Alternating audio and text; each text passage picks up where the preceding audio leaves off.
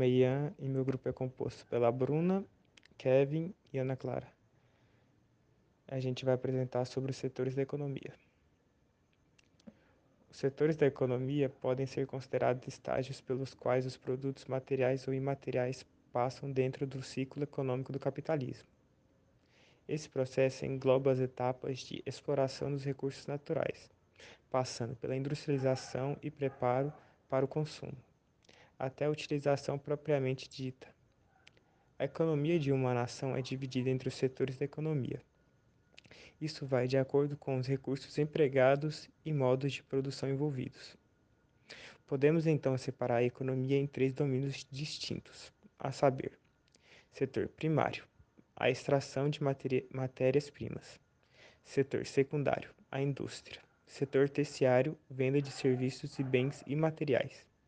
Vale citar que a ênfase muda de setor para setor, de acordo com o grau de desenvolvimento do país em questão.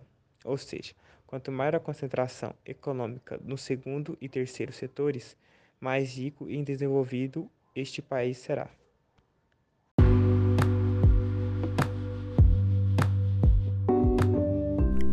Setor primário. O setor primário é um estágio em que se dá a produção a partir dos recursos naturais existentes para exploração.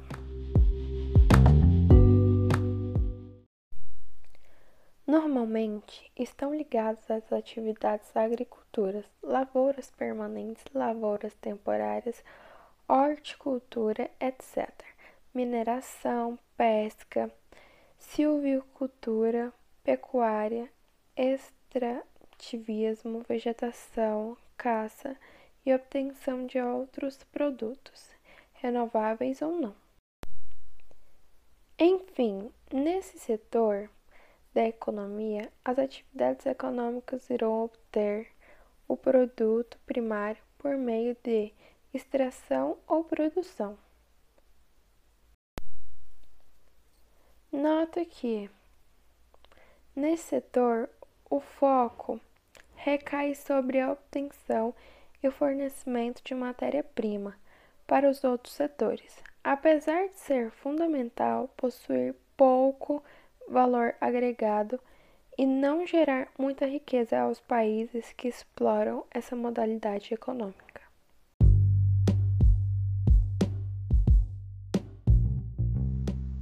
Bom, agora irei falar sobre o setor secundário. O setor secundário da economia corresponde ao estágio em que as matérias-primas são transformadas em produtos industrializados de alto valor agregado. Isso ocorre devido ao emprego de altas tecnologias. Portanto, é um setor de considerável riqueza e base para o desenvolvimento econômico do país. Todavia, é também o responsável pela maior parte da poluição e degradação ambiental do planeta. Transformam as matérias-primas em produtos prontos para o consumo ou em maquinários e ferramentas industriais. Dessa maneira, este setor alimenta a si próprio e ao setor terciário.